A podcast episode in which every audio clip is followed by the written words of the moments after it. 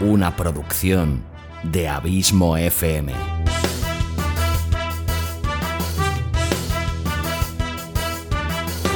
¿Quieres disfrutar de tu tiempo libre escuchando grandes historias, audiolibros y relatos? Un podcast literalmente literario.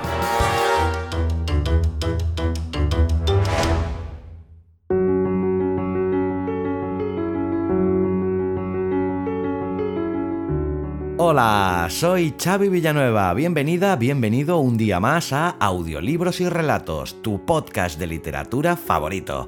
O eso espero. Capítulo 33 de esta quinta temporada, 183 en el cómputo total del podcast. Hoy tengo el placer de traerte ya por sexta vez a uno de los más grandes humoristas y cineastas de todos los tiempos, el incomparable e inigualable Woody Allen. Si estás interesado en escuchar alguno de los cinco relatos anteriores, fueron en orden de aparición El cuento del lunático en el capítulo 28, La muerte llama en el capítulo 54, Justo castigo en el número 72, el episodio Kugelmas en el 98 y el último publicado hasta la fecha de hoy, La amenaza ovni, que es el capítulo número 144. Cualquiera de estos relatos es evidentísimamente súper recomendable y si no los has escuchado todavía te los recomiendo fervientemente. Pues bien, 39 capítulos y 11 meses más tarde vuelve el gran Woody Allen a audiolibros y relatos con una historia tan o más divertida que las anteriores titulada Reflexiones de un sobrealimentado.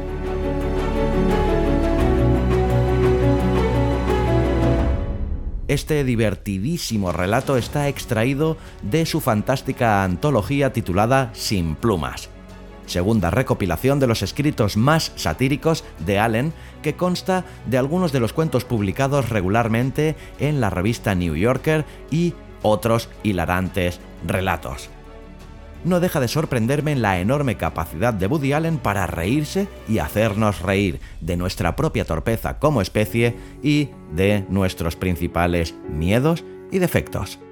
En este caso concreto, en el relato que te traigo, habla sobre el exceso de peso y la importancia del físico en nuestra sociedad, sabiamente salpimentados con el característico humor tan crítico como absurdo del genial cineasta neoyorquino darte las gracias como siempre por tu fidelidad, tu constante apoyo y por hacerme sentir tan feliz sabiendo que este podcast te gusta, te acompaña y te sirve de entretenimiento. Te espero aquí la semana que viene con un nuevo autor y un nuevo relato. Larga vida al podcasting y larga vida a la audioliteratura.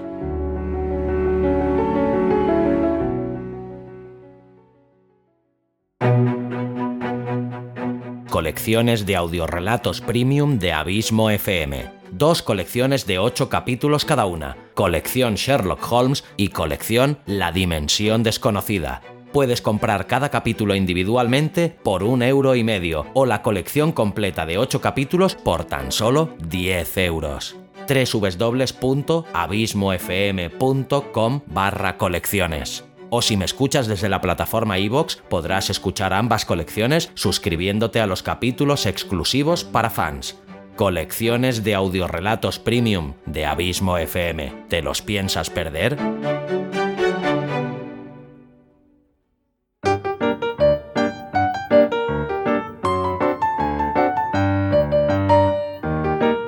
Reflexiones de un sobrealimentado de Woody Allen.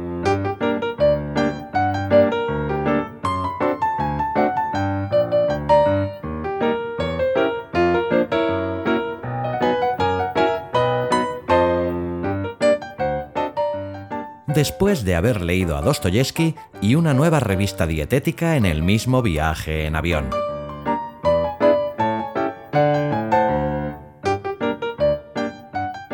Soy gordo.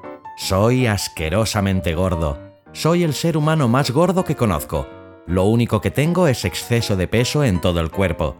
Tengo los dedos gordos, tengo las muñecas gordas, mis ojos son gordos. ¿Puedes imaginar ojos gordos?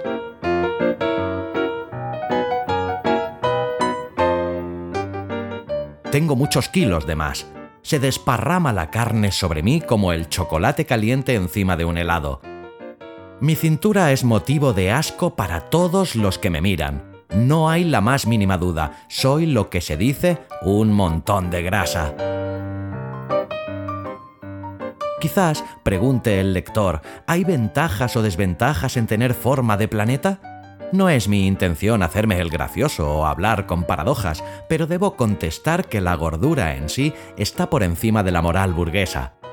Simplemente se trata de gordura. Que la gordura pueda tener un valor en sí, que la gordura pueda ser, pongamos por caso, mal vista o lamentable, es por supuesto una broma. ¡Qué absurdo! Porque, después de todo, ¿qué es la gordura sino una acumulación de kilos? ¿Y qué son los kilos? Simplemente un compuesto agregado de células. ¿Acaso una célula puede ser moral? ¿Está una célula más allá del bien y del mal? ¿Quién sabe? ¿Son tan pequeñas?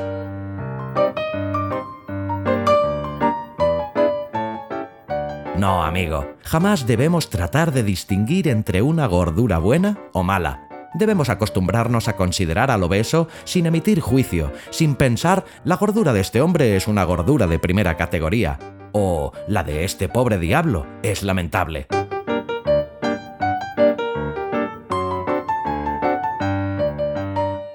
Consideremos el caso de K. Era un tipo porcino al punto de que no podía pasar por el marco normal de una puerta sin la ayuda de una palanca.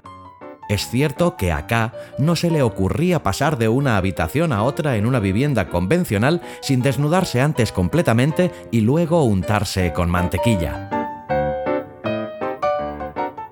Imagino los insultos que debe haber sufrido K por parte de pandillas de jóvenes groseros. ¿Con qué frecuencia deben haberle llamado a gritos Mapamundi o ballena? ¿Qué humillación debió ser para él que el gobernador de la provincia se dirigiera a él en la víspera de la fiesta de San Miguel y le interpelara delante de los dignatarios? Usted, el gordo, esa inmensa olla de canalones.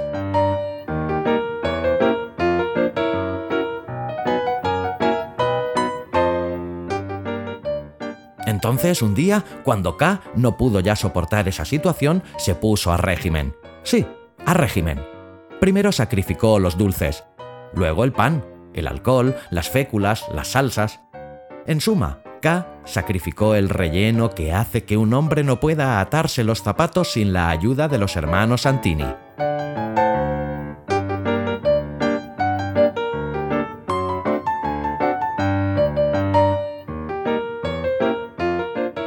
Poco a poco empezó a adelgazar. Cayeron los pliegues de carne de los brazos y de las piernas, y allí donde había comparecido como un gato castrado, ahora de pronto apareció con una conformación normal. Sí, incluso atractiva. Parecía el más feliz de los mortales.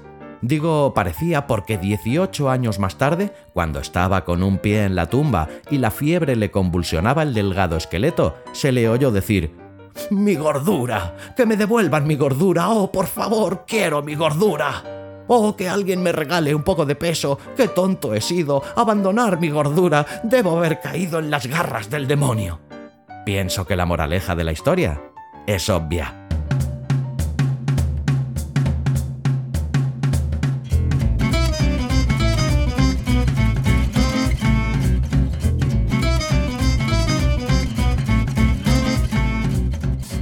Ahora quizás el lector esté pensando, ¿por qué si eres más obeso que un cerdo no te has metido en un circo?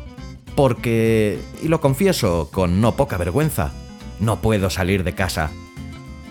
No puedo salir porque no puedo ponerme los pantalones. Mis piernas son demasiado gordas. Son el resultado viviente de la absorción de tanto commit beef como el que hay en la pampa. Diría alrededor de 12.000 sándwiches por pierna y no todos de carne magra, aunque así los pedí.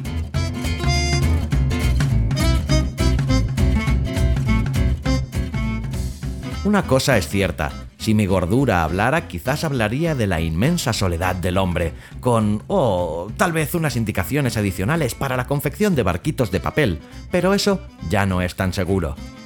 Cada gramo de mi cuerpo desea con todas sus fuerzas enviar un mensaje al mundo, mi gordura es una gordura extraña. Ha visto mucho. Solo mis pantorrillas han vivido ya toda una vida. La mía no es una gordura feliz, pero es real. No es una gordura falsa. Lo peor que puedas tener es una gordura falsa, aunque no sé si aún está a la venta.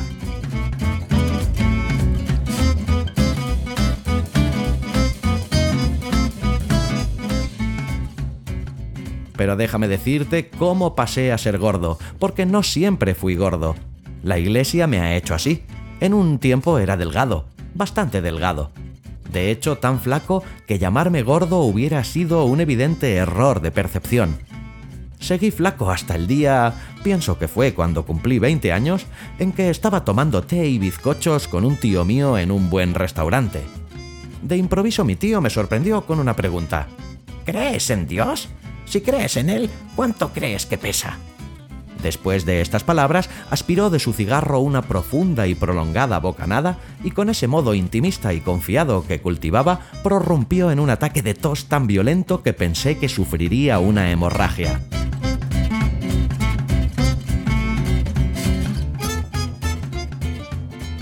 No creo en Dios, le dije. Porque si existe un Dios, entonces dime, tío, ¿por qué existe la pobreza y la calvicie?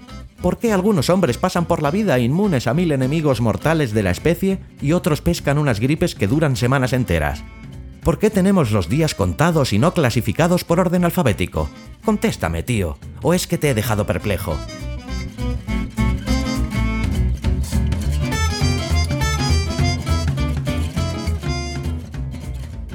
Sabía que estaba a buen resguardo porque no había nada que pudiera sorprender a ese hombre. Habría podido haber visto sin chistar cómo los turcos violaban a la madre de su maestro de ajedrez.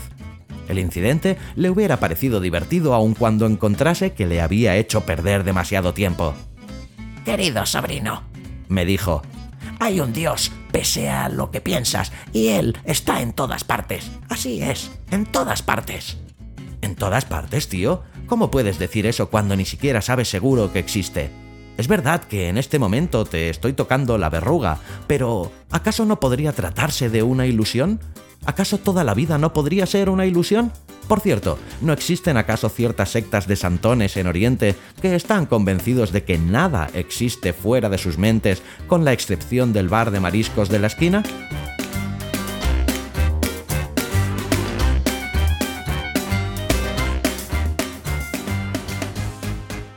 Simplemente, ¿no será que estamos solos y a la deriva, sin esperanza de salvación, ni la menor posibilidad de nada, salvo la miseria, la muerte y la vacía realidad de la nada eterna? Pude comprobar que le había causado una profunda impresión con mi discurso porque me dijo, ¿Y aún te sorprendes de que no te inviten a más fiestas? Es que llevas un morbo encima que asusta.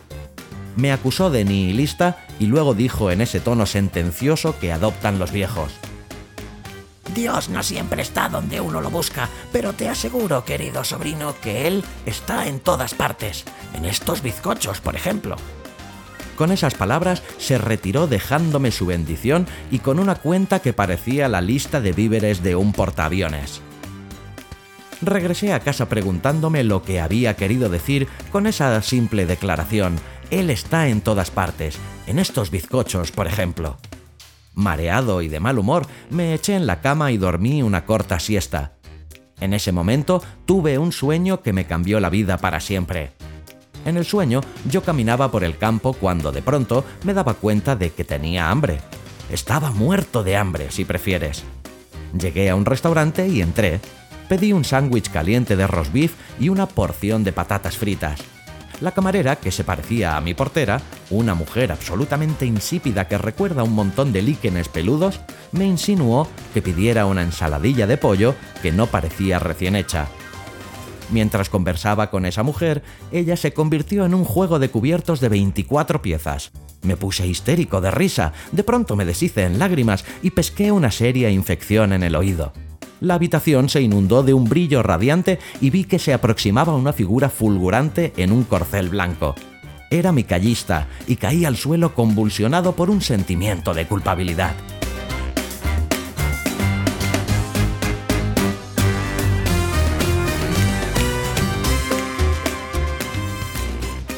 Así fue mi sueño. Me desperté con una tremenda sensación de bienestar.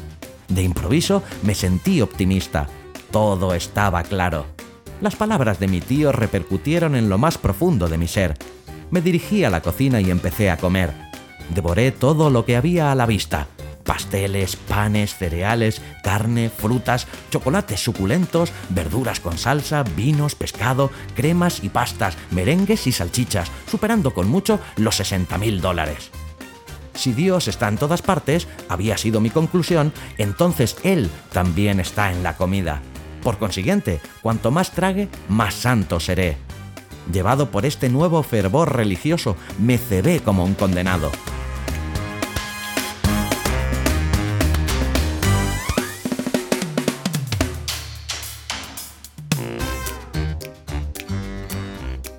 En seis meses era el más santo de todos los santos, con un corazón completamente dedicado a la oración y un estómago que solito cruzaba la frontera estatal. La última vez que me vi los pies fue una mañana de martes en Vitebsk, aunque según creo aún están allí abajo. Comí y comí y crecí y crecí. Adelgazar hubiera representado la peor de las locuras, hasta un pecado, porque cuando perdemos 10 kilos, querido lector, y supongo que no tienes mis dimensiones, quizás estemos perdiendo los mejores 10 kilos que tenemos. Quizás estemos perdiendo los kilos que contienen nuestro genio, nuestra humanidad, nuestro amor y nuestra honradez. Excepto en el caso de un inspector que conozco y que solo perdió unos pocos michelines alrededor de la cintura.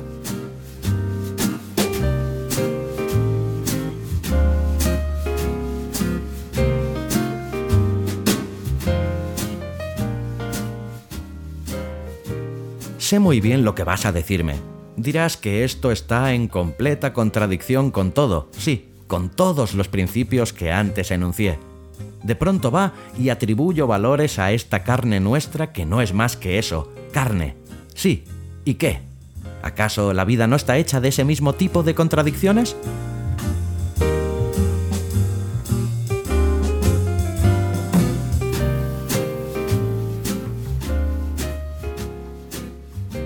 La opinión que uno tenga de la gordura puede cambiar del mismo modo que cambian las estaciones, que se nos cambia el pelo, que cambia la misma vida.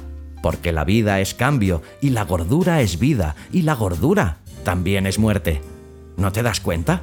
La gordura lo es todo. A menos, por supuesto, que tengas demasiada.